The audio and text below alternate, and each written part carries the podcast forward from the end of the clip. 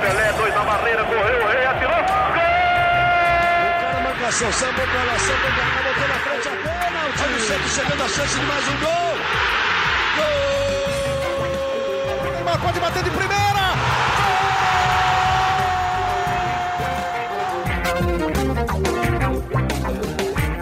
Orgulho que nem todos podem ter. Eu sou Leonardo Bianchi, esse daqui é o GE Santos, podcast do Peixe no GE. Peixe que em casa venceu o Boca Juniors na estreia de Fernando Diniz no comando da equipe. 1 a 0 gol de Felipe Jonathan. Não só está vivo na Libertadores, como está lá na segunda colocação, aquilo que parecia improvável. O Santos está se classificando neste momento para a fase eliminatória da Copa Libertadores da América, se recuperou no torneio depois de duas derrotas, vem de duas vitórias e agora tem tudo para embalar agora a sequência. Terá apenas três jogos nos próximos 20 dias, então tempo para treinar e para se recuperar de uma senhora maratona, né? Foram cinco jogos em 10 dias decisões em sequência. E quem tá cansado também é o Gabriel dos Santos, né, cara? Tá trabalhando sozinho nessa sequência, nessa maratona aqui. Tá tendo que segurar, tá tendo que segurar a bronca lá no site, né? Tudo bem, Gabriel? Fala, Léo. Pois é, né, velho? apresentação de jogo dia sim, dia não, é saindo duas, três horas da manhã. É, mas enfim, acabou a maratona aí para o Santos, que, como você disse, só vai ter três jogos aí até o fim do mês, e um deles vai ser pela estreia do Campeonato Brasileiro e dois pelas fases restantes é, da fase de grupos da Libertadores, os dois fora de casa, né? Depois de ter vencido o Boca e ter se, é, se mantido vivo na, na fase de grupos da Libertadores, o Santos vai viajar, vai ter duas viagens aí pela frente. A primeira vai ser na terça-feira da semana que vem contra o The Strongest, lá na altitude de La Paz, e o Santos encerra a participação na fase de grupos é, contra o Barcelona em Guayaquil. Mas foi um resultado importantíssimo conquistado contra o Boca. É, mais uma vitória na superação, na raça, depois dessa maratona pesadíssima que você falou. É, nesse, nesses cinco jogos em 10 dias que você falou, o Santos teve time titular e força máxima em todos, então não teve elenco poupado em um jogo dia sim, dia não, então foi é, uma vitória que o Santos teve que superar não só o Boca Juniors, mas também o cansaço e o desgaste. É, e sobrou raça para os jogadores, e acho que essa vitória tem que ser muito valorizada, principalmente pelo desempenho dos jogadores. Léo. E será valorizada aqui, como a gente vai valorizar também a Laurinha, porque a gente fala do Gabriel jogar sozinho, a Laura tá lá, cara, tá há alguns anos já segurando essa bronca sozinha na TV também. Ninguém ajuda ela, né, Laura? E ninguém, e ninguém dá parabéns para você por segurar a bronca sozinha. Tudo bem, Laurinha? Bem-vindo ao Gé Santos. Oi, Léo. Oi, Gabriel. Pois é, né? Estamos alguns anos aqui na TV, mas seguimos. Por exemplo, eu tô aqui, vocês estão nas suas casas, eu tô aqui na sede da. Mas daqui a pouco eu tô aí aqui. também, hein? Não, não sei, você, tô vendo você aí no seu quarto, eu tô aqui no corredor vazio da Rede Globo, mas estou aqui presente. Hoje já conversamos até com o Felipe Jonathan, que fez o gol da vitória e, eu, e agora estou conversando aqui com vocês. Pô, que maravilha! O, o, o, Gabriel conversou com o Lucas Braga, você com o Felipe Jonathan e eu converso com os dois por osmose também, já que eu estou conversando com vocês dois aqui no GS Santos. Para a gente começar o nosso papo, então, vamos falar um pouquinho dessa partida, Laurinha, porque assim, né? É, acho difícil a gente cobrar muito mais do que vontade numa partida. Na quinta partida em 10 dias, a gente tem um Santos enfrentando o Palmeiras com o time titular na quinta-feira, depois de já ter recebido o The Strongest com o time titular no domingo enfrenta novamente uma equipe no Paulistão, São Bento, para não cair. Então, de certa forma, teve que jogar sua vida lá no Paulistão com o time titular. E mais uma vez, o quarto jogo seguido já com o time titular contra o Boca Juniors, uma vitória que acho que se faltou técnica, sobrou vontade do, do, do Santos, assim, como grupo mesmo, né? Não é individualmente, acho que no geral. Sim, ontem os jogadores foram muito bem. Os meninos, né? Os meninos da Vila, mais um jogo com pressão em cima deles, demonstraram que estão preparados para isso, foram muito bem. Os jogadores do Boca entraram, sabiam que os meninos eram novos, foram para cima e os meninos não se intimidaram, foram para cima quando eles eram ameaçados, eles respondiam à altura, não tinham medo e demonstraram, como o Gabriel falou, muita personalidade, deram tudo em campo, do, tudo, não demonstraram que estavam cansados, até os últimos minutos correram, impressionante o que fizeram e jogaram. Essa classificação, olha, a classificação não, mas esse segundo lugar no grupo, essa vitória, eles foram na raça, foram puramente raça o que eles jogaram ontem. E nem dá para pedir muito mais também do Fernando Diniz, né, Gabriel? A gente falou bastante da apresentação do Fernando na segunda-feira, né? Ele chegou no clube depois da, depois da vitória contra o São Bento, né? Assume o time oficialmente depois da vitória contra o São Bento. Em menos de 48 horas já tinha um Boca Juniors, só um Boca Juniors pela frente, um treino apenas. É, deu para ver muito pouco do que o Fernando Diniz quer para esse Santos, né? Mas deu para ver de certa forma, muita vontade do elenco. Algo, aliás, que é bom ressaltar, né? É, não é de hoje, né? Esse time entrega, às vezes, acho que mais do que muitas pessoas esperam dele, né? Com certeza, não deu, não deu para ver quase nada, né, de, de, de, ideias de Fernando Diniz, porque, é, como, você, como a gente ressaltou que foi só um treino, ele teve um treino ali leve com os jogadores, com os titulares, é, é, conseguiu ter uma preparação, né? Porque no dia seguinte do jogo contra o São Bento seria treino regenerativo, mas os jogadores é, no primeiro dia do Diniz eles foram para o campo, trabalharam é, normalmente aí para o jogo contra o Boca Juniors e, e, conversaram muito com o técnico. Acho que ele preparou mais o time na base da conversa do que na tática em si. Mas, é, obviamente, não deu para perceber tanta diferença assim do Santos que já vinha atuando. É, ele, ele, escalou o mesmo time que venceu o São Bento, né, exatamente os mesmos 11 jogadores, é, e colheu exatamente um desempenho, uma raça, uma vontade dos jogadores para manter o Santos vivo na Libertadores. E acho que é, agora, com esse tempo de trabalho, ele vai ter cada vez mais, cada vez mais treinos e, e, e, convivência com o elenco para poder montar o time, para poder conhecer os jogadores, enfim, e poder dar, dar a cara dele para esse Santos. Mas acho que, no geral, a estreia dele foi positiva, né? Conseguiu um resultado positivo no jogo importantíssimo, manteve o Santos vivo, vivo na Libertadores e conseguiu é, até ser expulso depois de uma lambança do árbitro lá, mas a gente vai falar disso mais para frente. Vamos falar um pouco mais do jogo. É, acho que o destaque do Santos no jogo, além do Felipe Jonathan que fez o gol, foi a dupla de zaga, né? O Luan Pérez e o Kaique, especialmente o Kaique, é, atuações gigantescas dos dois, eles mesmo com os problemas nas laterais, é, que ontem no primeiro tempo permaneceram, mas no segundo deram uma, uma aliviada. Acho que vale ressaltar muito a atuação do Kaique. 17 anos, segurou o ataque do Boca Juniors, não mostrou é, desconfiança em momento algum e merece esse destaque. É, acho que o Lucas Braga também jogou muito bem, né? A gente, é, a gente até falei até com ele hoje, agora há pouco, falei que o Bufarini deve ter sonhado com ele porque ele não deu paz. E como corre, cara? É, Pelo amor não, de Deus, eu fico cansado só de ver o Lucas Braga correndo, cara. Ele não deu paz para o Bufarini ontem, ele foi um pouco modesto na resposta, é, mas acho que a atuação do Santos, é, como você disse, se não foi na técnica, foi na raça, e acho que precisa ser muito valorizado, porque é um início de um trabalho é, que pode ser promissor aí sob o comando do Fernando Diniz, especialmente com tempo para trabalhar. É, e é o início de um trabalho de uma temporada maluca em que o Santos já está indo para o seu terceiro treinador, contando a interinidade do Marcelo Fernandes, né? Mudanças de estilo de jogo, pouco tempo para treinar. Vamos falar daqui a pouco do tempo que o Fernando vai ter agora com esse, essa folguinha no calendário, mas para não ficar falando só de, de raça, de vontade, né? Parece que os times, os jogadores não jogaram nada, né? Mas temos que, temos que ressaltar, né, Laurinha? Precisamos falar de Kaique. É impressionante, cara. É realmente impressionante lá. São 17 anos e joga com a maturidade de quem tem 37, né? Ele tem metade da idade do Tevez, por exemplo, e botou o Tevez no bolso. Eu imagino que deve estar tá doendo agora para o Kaique andar, né? Que deve estar tá pesado a perna dele, né? O Kaique está fazendo os torcedores santistas não sentirem falta do Lucas Veríssimo, né? Vamos ser claros. Lucas, assim. Lucas quem? Eu nem lembro Lucas mais. Quem? Brincadeira, Nem Lucas. Abraço para você lá, lá de Portugal. Ah, mas é verdade, porque todo mundo falava, pô, Lucas Veríssimo e tal, e o Kaique vai muito bem, obrigada na zaga, se encontrou com o Luan Pérez e ontem que partida esplendorosa dos dois. E o Tevez, assim como o Bufarini está sonhando com o Lucas Braga, o Tevez deve estar tá pensando que menino é esse, né? Porque é impressionante. O Kaique, a partida que ele fez ontem, é impressionante. Não parece que tem 17 anos. E, o, e você também, quando entrevista ele, conversa com ele, as respostas que ele dá, a serenidade, não é só a técnica, né, Lau? É a não é. maturidade é. dele. Ele parece ter parece 10 anos 37, a mais. Exato, parece que tem 37. Parece que ele está jogando bola há 20 anos e tudo bem, estamos aí. Acalma. Não parece que era um Boca Juniors, não parece que era um Tevez. Que ele nasceu e já viu o Tevez jogar, né? Já viu o Tevez. É, ele nasceu, dançar. o Tevez já era campeão da Libertadores já. Exato. Exatamente. Entendeu? Então, eu não sei, é impressionante. É impressionante, a cada tempo que passa, esses meninos da vila já nascem prontos, né? Não precisa nem mais se preparar, já põe para jogar. E tanto é que a gente brinca, né? Em 2030, o Santos vai ter um menino de 12 anos que já vai fazer gol olímpico na Libertadores, porque não é possível. Cada vez mais novo, né, cara? Isso é impressionante. É um processo que a gente viu com, com bastante atenção no Ajax há umas duas temporadas, né? Naquela temporada em que o Ajax foi longe na Liga dos Campeões.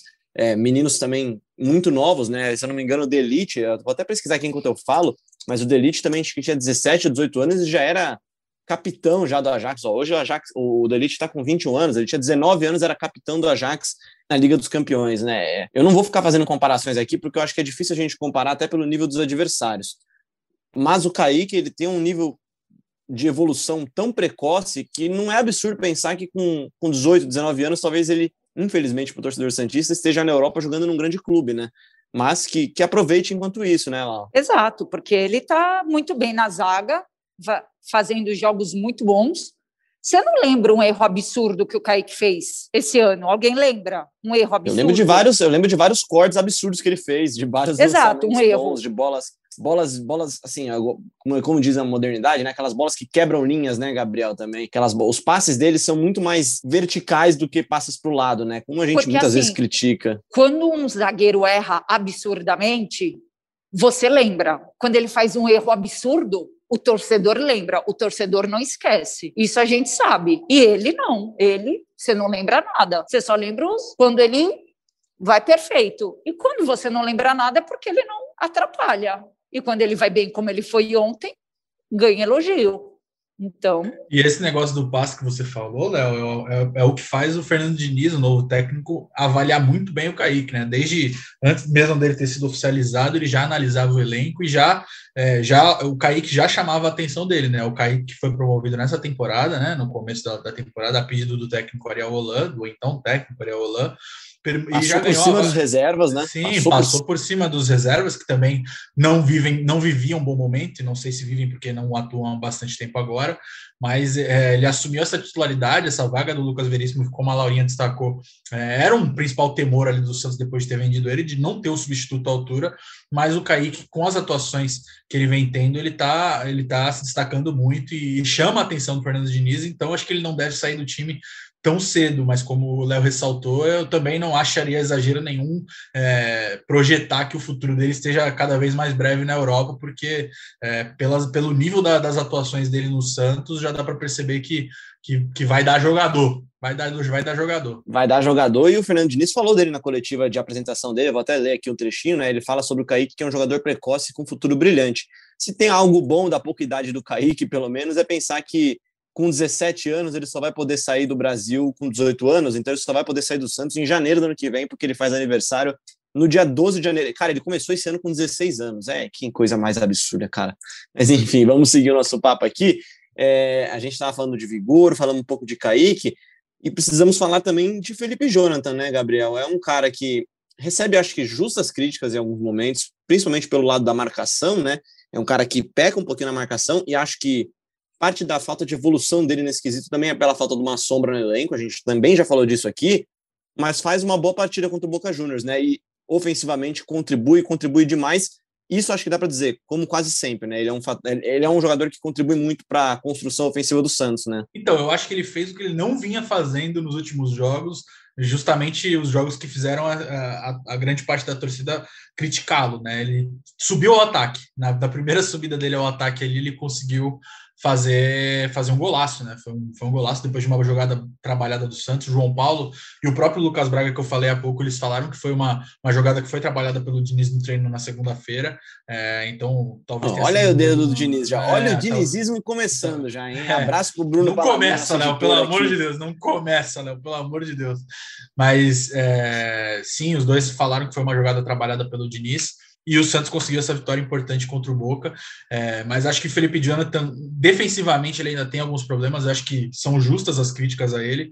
É, e ontem, no primeiro tempo, especialmente, ele, ele falhou em algumas oportunidades, mas no segundo tempo ele teve uma atuação segura na zaga. Acho que foi uma das melhores atuações do Felipe Jonathan em bastante tempo, não só pelo gol, mas também depois pela, por segurar a bronca ali na defesa. É claro que o Boca também não, não ofereceu tanto perigo assim, né? O Boca, como a gente ressaltou aqui nos dias na, na segunda-feira. Não é um time que está tá voando tanto assim, não é um time há bastante tempo o Boca dá umas tropeçadas, é, mas o Felipe Jonathan, sem dúvidas, foi, foi um do destaque, foi responsável pela vitória do Santos, né? É, no lance do gol, ele mostrou uma frieza absurda ali para passar no meio dos dois marcadores do Boca e finalizar é, para abrir o placar. Então, acho que merece esses créditos pela vitória contra o Boca e que seja um momento de, de retomada dele, que o Diniz consiga é, extrair o melhor dele defensivamente e, mantenha com que ele tenha destaque no ataque também. Pois é, e Laurinha, é, acho que a gente concorda, né? Entre, entre as várias críticas e toda aquela questão polêmica do Diniz que sempre surge, acho que todos aqui concordamos que o Diniz ele consegue melhorar alguns jogadores, né? É, acho que o Reinaldo voltou a ter um protagonismo no São Paulo na temporada passada que ele não tinha há algum tempo já, mesmo sendo um dos líderes do elenco. E aí a gente fica pensando se talvez o, o Felipe Jonathan não possa também evoluir é, posicionalmente, na posição dele e até talvez em outras posições com o Fernando Diniz, né? Acho que dá para a gente pensar num, num elenco que vai ter as suas peças individuais melhoradas, né? Ah, eu acho que pode, é o que você falou, né? Se a gente for olhar os trabalhos do Diniz, ele pega peças que precisam ser melhoradas e melhoram. O Felipe Jonathan, como o Gabriel já falou, bem falou, ele tem algumas falhas que a torcida pega bastante no pé, que é a defensiva, e precisa melhorar isso. E eu acho que se o Fernando Diniz está analisando o Santos, analisa os pontos que precisa melhorar, vai chamar o Felipe Jonathan, vai conversar. E se ele for um dos jogadores que ele vai ficar mais tomando cuidado, conversando, tem tudo para melhorar. E aí a gente tem que aguardar e esperar. Mas eu acho que depois do gol de ontem, que foi um golaço, pode ser o que vocês estão falando, né? A chavinha para virada. Que pode Por ter não, né? tiro. Né? Por que não? Você falou com o Lucas Braga hoje, né, Gabriel? Também. A Laurinha falou que, eles, que ela conversou com o Felipe Jonathan. Você falou com o Lucas Braga, e nisso que a gente está falando de Diniz, ele já deu uma pinceladinha sobre, sobre o novo treinador do Santos que em breve também pode vir aqui falar com a gente, né? Vamos ver se ele aceita um convite, né? O Gabriel está convidando já, né? Pois é, pois é. A gente pode armar aí para gente, a gente fazer um programa com ele aqui na gravação mesmo, né? Sem ser é, em entrevista exclusiva. É, mas a gente falou com ele, eu falei com ele hoje, agora há pouco, antes da gravação do podcast, e ele falou muito também sobre a chegada do Diniz, como foi, como foi o bastidor do Diniz aí nesse primeiro dia, a preparação é, para o jogo contra o Boca Juniors, e a gente pode escutar aí. Agora, vamos, vamos rodar a, a frase do, do, Lucas Braga. Sim, foi na segunda-feira, né? E foi muito bacana a gente poder ter esse primeiro contato. E ele foi um cara que deu uma leveza, uma tranquilidade muito grande para a gente, né? E o que ele fez nesse primeiro dia que ele, que ele iniciou o trabalho foi dar novas ideias e novas possibilidades da gente poder é, sair vencedor da partida. Ele falou: ó, não quero mudar o jeito que vocês estão jogando agora, até porque a gente não teve tempo de trabalhar ainda, né? Mas eu vou dar ideias aqui para vocês que vocês podem usar dentro de campo. E que foi a jogada do gol também, que foi aquilo que que ele tentou trabalhar no primeiro dia e eu tenho certeza que vai agregar muito. Bom, a gente, a gente ouviu aí o Lucas Braga falando sobre o Diniz, achei que, que teve uma participação já importante aí nessa vitória contra o Boca Juniors, e a entrevista completa a gente vai publicar no GE nos próximos dias, então fique ligado, ele falou muito também sobre Ângelo, sobre renovação, é, enfim, sobre muita coisa, tá muito bacana. E deu uma canseira danada no Bufarini, o Bufarini deve estar tá tomando até agora o, o isotônico pós-partida lá para tentar recuperar os sais minerais que ele perdeu. E para gente seguir para a gente seguir falando de Libertadores, né? Laurinha, o Santos estava numa situação complicadíssima na Libertadores, perdeu as duas primeiras partidas, né, uma delas em casa, é, poderia ser eliminado já caso perdesse né, na terceira partida. Vence duas partidas seguidas, assume a segunda colocação, cola no Boca e agora joga o balão lá para outro lado também, né? Porque na próxima rodada tem Barcelona e Boca Juniors, e caso um dos lados tropecem, dá, dá a chance.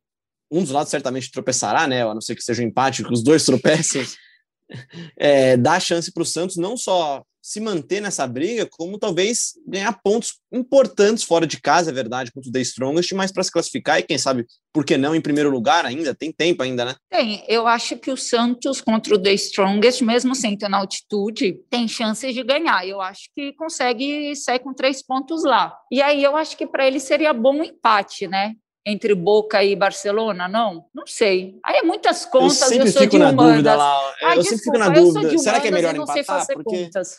eu fico pensando se não é melhor, às vezes, o, o Barcelona, o Barcelona ganhar, ganhar e ele se classificar em segundo. É, não, porque aí o Santos vai, vai vencer essa partida, vai ficar todo mundo com nove também, né? Se vencer a partida, fica todo mundo com nove e deixa tudo para a última rodada. Mas eu também fico na dúvida, talvez Mas aí, seja uma boa. Tudo bem, mas aí Strongest. O, e o Barcelona Boca, já tem nove, Léo. O Barcelona já o tem Barcelona nove. já tem nove. Aí o Barcelona, se empatar, ficar com 10, o Santos ficar com Falei 9. errado, gente. E o Boca, Boca, com desculpa. 6. Boca ganhar. O Boca ganhar, que não é nenhum absurdo. O Boca ganhar na bomboneira do Barcelona. Ficariam todos com nove pontos. Não, caso mas aí o não, Santos eu estou imaginando, não, nas minhas contas de humanas, vale lembrar, sou de humanas, sou péssima em contas, o Boca e o Barcelona empatar. Em nenhum momento seria bom o Boca ganhar. O Barcelona e o Boca empatam e o Santos vence. Aí seria 10, 9 e 6. É isso? É isso, é isso. Se eu não tô errado, que me também. ajudar, o, o meninos. Boca ficaria com 7, né? O Boca ficaria com 7 com Ah, É, é. Estou falando que eu sou ruim de, de conta. É, e aí na última sete. rodada o Santos, na última rodada o Santos teria que empatar com, com o Barcelona fora de casa e, Então, e torcer pro Boca não golear, né? Porque se o Boca goleia também o The Strongest, né? mas o Boca goleia, só que o Santos vai ter um ponto a mais, não vai? Não. Viu? Eu sou péssimo, sou horrível. Desistem de, desistam de mim para perguntar coisas assim. Eu acho que É, o Santos não, tem que fazer o é seu difícil. trabalho. É, é horrível. O Santos tem que fazer sua lição de casa e ganhar, só pensar em vitória, é isso. Vai Estou de acordo tudo. com você. É o seguinte, eles não estão mais no Paulista, ganha, treina, ganha, não tem mais jogo, é só terça e quarta, ganha e ganha. Pensa em ganhar e pronto. É isso. Concorda com Não essa precisa- matemática, Gabriel? Tem que ganhar e pronto. Ah, eu concordo que é o caminho mais fácil, né? O caminho mais fácil é ganhar os dois compromissos e aí você já se garante é, na fase na- só? mata-mata da Libertadores. É, mas acho que, opinando aqui sobre o resultado de Barcelona e Boca, eu acho que o ideal seria um empate. Aí o Santos não, ia- não veria nenhum dos dois é, se distanciar de alguma forma. Né? Se o Santos ganhar, o Santos consegue tirar dois pontos dos dois times, então acho que é mais vantajoso para o Santos, né? pelo menos é na minha visão. É, E eu acho que assim, né? O mais importante seria o Santos não chegar na última rodada precisando vencer o Barcelona, né? Vencer uma, uma equipe que a gente ficou, acho que, positivamente surpreso, né? Uma equipe bem organizada, vai jogar em Guayaquil, que não é um lugar tão simples, né? Não é um lugar tão pertinho, é, não tem a torcida, mas também não deixa de ser um pouco hostil, né? O ambiente, né? Um jogo fora de casa de Libertadores. Só que é claro que a gente vai falar disso na sequência aqui, nos próximos episódios, porque tem tempo ainda até a próxima partida, e é sobre isso que a gente vai falar agora, Gabriel, sobre tempo, né? A gente acabou de falar que o Santos teve cinco partidas em dez dias, e dessa vez vai ter sete dias entre uma partida e outra, né, cara? É, é- faz muita diferença, ainda mais com um cara que tá chegando agora, que tem uma ideia de jogo peculiar, digamos assim, né? Uma, mais complexa, né? E que precisa, sa- que precisa ser trabalhada, né, Léo? Então, acho que é importantíssimo esse tempo para o Diniz, não só dar sua cara ao time, mas também como conhecer o elenco, conseguir recuperar os lesionados, que o Marinho e o Alisson lesionados não estiveram à disposição nem contra o Boca Juniors e nem contra o, o São Bento no domingo. Então, acho que esse tempo vai ser importantíssimo para o Diniz é, trabalhar o time, treinar o time, descansar os jogadores, tentar recuperar os lesionados. Então, acho que é um tempo que chega é, a eliminação no Paulista, é, o lado bom da eliminação no Paulista, né? Te dá um tempo sem maratonas, é, sem desgaste, sem viagens, enfim. Então, acho que pode ser positivo para o Santos para a sequência da temporada, é, que agora tem, jogo, tem jogos importantíssimos pela frente, né? O The Strongest, tem o, depois tem o, o, o Barcelona, então, é, para esses dois compromissos, o Santos vai ter tempo de trabalho, coisa que não vinha tendo nos últimos dias, então, é, certamente vai ser muito importante para o Fernando Diniz trabalhar esse time lá. Pois é, pois é. E Laurinha, é, acho que a lembrança mais recente que a gente tem de um Santos com tempo para trabalhar é positiva, né? É, A pausa do Paulistão serviu para o Ariel Holan, ainda em começo de trabalho, trabalhar bastante com o elenco, conhecer melhor as peças, aprimorar a parte física do elenco. E o Santos voltou voando daquela pausa, né? Jogou duas, jogou duas boas partidas com o São Lourenço e chegou a empolgar, né, cara? Acho que isso pode fazer diferença, né? Sim, ainda mais no começo de trabalho, né? O Fernando Diniz vai ter tempo de conversar com os jogadores, implementar o que ele quer, como ele quer, e também vai poder conversar sobre os reforços, né? Se ele vai conseguir ou não trazer ou não, que a gente nunca sabe, né? O que foi conversado com o Roeda e ele, mas a gente tem que aguardar. Mas eu acho que sempre é bom, né? Tempo, ainda mais nessa loucura que estava sendo o Santos, dez dias, cinco jogos, descansar os jogadores, recuperar quem estava machucado, que eles têm o Alisson, Marinho machucados. Se ele conseguir trazer Alisson e Marinho, já é bom para ele. Já são duas peças importantes, dois titulares do time que o Santos está sem jogar, né? Então, todo o tempo que você tem nessa loucura que está sendo esse futebol com essa pandemia, tudo é bom, eu acho. Eu vou te falar, Gabriel, também, acho que é muito importante o time chegar bem fisicamente na altitude de La Paz, porque acho que talvez o fiel da balança desse grupo seja quem vai golear por mais o The Strongest, que é o time mais fraco e que joga com seu principal reforço sendo a altitude, né? Então, o Santos está com um saldo de dois gols agora, está na frente do Boca Juniors justamente por causa disso. O Boca tem um gol de saldo, venceu por 1 a 0 o The Strongest na altitude de La Paz, pode sair daí a diferença para o Santos passar de fase, né? Então, ter os seus jogadores bem fisicamente vai ser um diferencial na próxima semana. Com certeza, né? E a altitude é uma grande aliada do, do, do The Strongest. The Strongest que ganhou do Barcelona de Guayaquil, que estava até então 100% na Libertadores, é, na altitude de La Paz, então já mostrou que que, que o jogo lá pode ser um pouco mais complicado, apesar do Boca ter vencido, né? Mesmo o time sendo tecnicamente limitado, depende muito de como o Santos vai estar fisicamente no dia, e com esse tempo de trabalho, provavelmente vai estar melhor do que estaria se estivesse em meio a uma maratona, né? Então, é, o Barcelona, que é um time organizadíssimo, né? O The Strongest conseguiu tirar três pontos aí do, do, do Barcelona, que é um Me surpreendeu, viu? Sim, é um time bem trabalhado. É, então vamos ver como é que o Santos se prepara para esse jogo, mas é uma vida, mas é aquilo, é vencer ou vencer. Não, quem perde do The Strongest provavelmente pode se complicar muito na Libertadores. É, e o The Strong e o Boca Juniors ainda tem o, o The Strongest na bomboneira, então é praticamente certeza de vitória, né? Então é, é pois é, é mas assim você vê como é difícil, Gabriel, porque lá lá na altitude o Boca ganhou de 1 a 0 Jogo difícil, Sim. 1 a 0 E o, e o The Strongest venceu agora o Barcelona na altitude, Sim, o mesmo The Strongest exatamente. que passou por cima do Santos na Vila. Sim, e o Barcelona ganhou de 4 a 0 do The Strongest fora da altitude. Então é, é nítida a diferença do The Strongest jogando em casa, na altitude de La Paz, e fora de casa. Né? O time é limitado, todo mundo sabe disso. A gente viu aqui na Vila, o time não ofereceu nenhum perigo para o Santos. O Santos fez 5 a 0 com extrema tranquilidade, é, mas na altitude é diferente. Então acho que cabe um preparo especial para esse jogo contra o The Strongest lá na, na Bolívia, Léo. Gente, vocês já foram para altitude? Eu nunca fui, Lauriana. Você já foi, não foi? Eu já. nunca fui também. Cara, é difícil mesmo, cara. Eu tenho, eu é uma tenho um loucura. muito bom eu já do fui nosso com, colega Eduardo. Já fui com Santos para La Paz, na Libertadores. E, e, eles tiveram todo um esquema. Você vai, tipo, duas horas antes do jogo só para o estádio, para a cidade, você sai, você vai duas horas só. Você sobe foi o morro. Foi contra o também, né, Laura? Foi 2017. Foi, foi, isso, foi. Minha memória tá boa. A gente ficou numa cidade antes, que eu esqueci o nome. Aí, duas horas antes do jogo, só pegou o avião, foi, já chega do aeroporto direto para o estádio para você não sentir altitude. Porque quando você sente altitude, irmão, já era. E eu imagino eu, que estava só atrás do gol, que eu não corri, não fiz nada. Imagina as pessoas que estavam lá. O Ricardo Oliveira ainda jogava, ficou no banco de reserva e sentiu altitude. É uma loucura. É uma loucura, por isso que eles conseguem ganhar, porque é, é muito difícil, coisa. É, realmente é deve ser difícil. muito difícil. Né? O camisa 10 altitude joga muito mesmo pelo Pô, joga, meu. É, deve ser muito difícil mesmo jogar na altitude, né? Eu lembro daquela partida do Santos, aquele confronto contra o Bolívar, né, Laurinha? Não sei se você lembra, o, o, Santos acho que perde na Bolívia e depois goleia de 8 a 0 com show no de Neymar e companhia na Vila Belmiro. É, mostra como é diferente jogar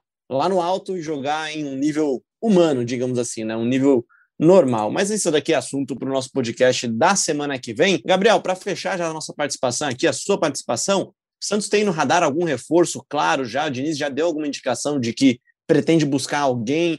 Há um nome? Há alguma ideia? E aí, já usando o trecho final da sua análise, né? Acho que a última frase da sua análise, né? O Diniz precisa de paz. Terá? Eu acho que sim, né? Acho que respondo, começando pela última pergunta, acho que vai ter um momento de paz aí depois de uma semana turbulenta é, com, com, atos de vandalismo, de vandalismo que nem merecem destaque aqui é, no podcast, mas acho que provavelmente depois de ter cumprido o desafio de ter, de ter escapado do rebaixamento e ter é, ficado vivo na Libertadores, então acho que agora os próximos dias do Santos serão mais tranquilos é, em termos de, de manifestações da, dos torcedores organizados. É, mas sobre reforços ainda não, não tem algum não tem nomes, mas o Diniz já falou é, que precisa de reforços pontuais, né? Ele disse que não é um, que é um técnico que não que não cobra muitos reforços publicamente, mas na conversa com a diretoria já ficou claro que o Santos vai tentar se vai, vai se reforçar, né? É, não deve fazer grandes investimentos, não deve é, pagar milhões por jogadores. Acredito que, que aposte mais em, em chegadas por empréstimo, enfim, jogadores que estão sem contrato. Então acho que vai ser é, uma movimentação bacana, mas que não pode se esperar que venha um craque aí para é, o time. Eu acredito que seja um investimento é, reduzido, né? Mesmo com, com a liberação aí depois de tanto tempo para contratar, o Santos ainda vive de situação financeira delicada e não quer se comprometer a pagar o que não vai. Então, acho que para falar um pouco sobre as posições carentes, obviamente, lateral esquerda, né? É uma das posições carentes, meio-campo também, com a saída do Diego Pitu, que é a lesão do Sandri também é um setor que precisa ser reforçado. Eu acho que essas duas são as prioridades no momento aí, a lateral esquerda, que só tem o Felipe Jonathan, e o meio de campo, que perdeu jogadores e não teve reposição, apesar de, alguma, de algumas promoções de jogadores na base, não é a mesma coisa do que um jogador já desenvolvido no profissional. Então acho que esse fica como meu destaque final aí, Léo. É isso, e o Santista que está nos ouvindo agora já diria, né? Craque a gente faz em casa, né? O Santos precisa mesmo de, de gente para para encorpar talvez um pouquinho mais esse elenco que já deu mostras que consegue que pode reagir sim. Laurinha, um beijo para você e seu destaque final também para essa edição do Gé Santos. Léo, Gabi, um beijo. Meu destaque final é Santista calma, não ame ou odeiem o Diniz, calma. E tem que começou o trabalho, vai ter jogo terça que vem, vai ser na altitude, mas eu acho que o Santos consegue consegue sim um bom resultado e acho que se classifica na Libertadores sim. Tá certo então, tá certo. E acho que é esse mesmo destaque final, calma, nem tudo estava errado e nem tudo está certo agora também. Então calma, começo de ano, temporada maluca, um elenco jovem e promissor, tá água para rolar ainda nessa temporada. É claro que você vai sempre ficar sabendo de tudo, discutindo tudo aqui com a gente no GE Santos, que volta agora na próxima quarta-feira para falar tudo sobre The Strongest e Santos, partida decisiva, mais uma decisão para o Santos nessa temporada que mal começou e parece que já está durando um tempão já. Um grande beijo para Laurinha, para o Gabriel e para você também que nos ouve aqui no ge.globo/podcast, também no seu tocador favorito e no Globoplay também, na Aba Explore, lá no app da Globoplay você consegue encontrar o Gé Santos e todos os outros podcasts. Um grande beijo e até a próxima.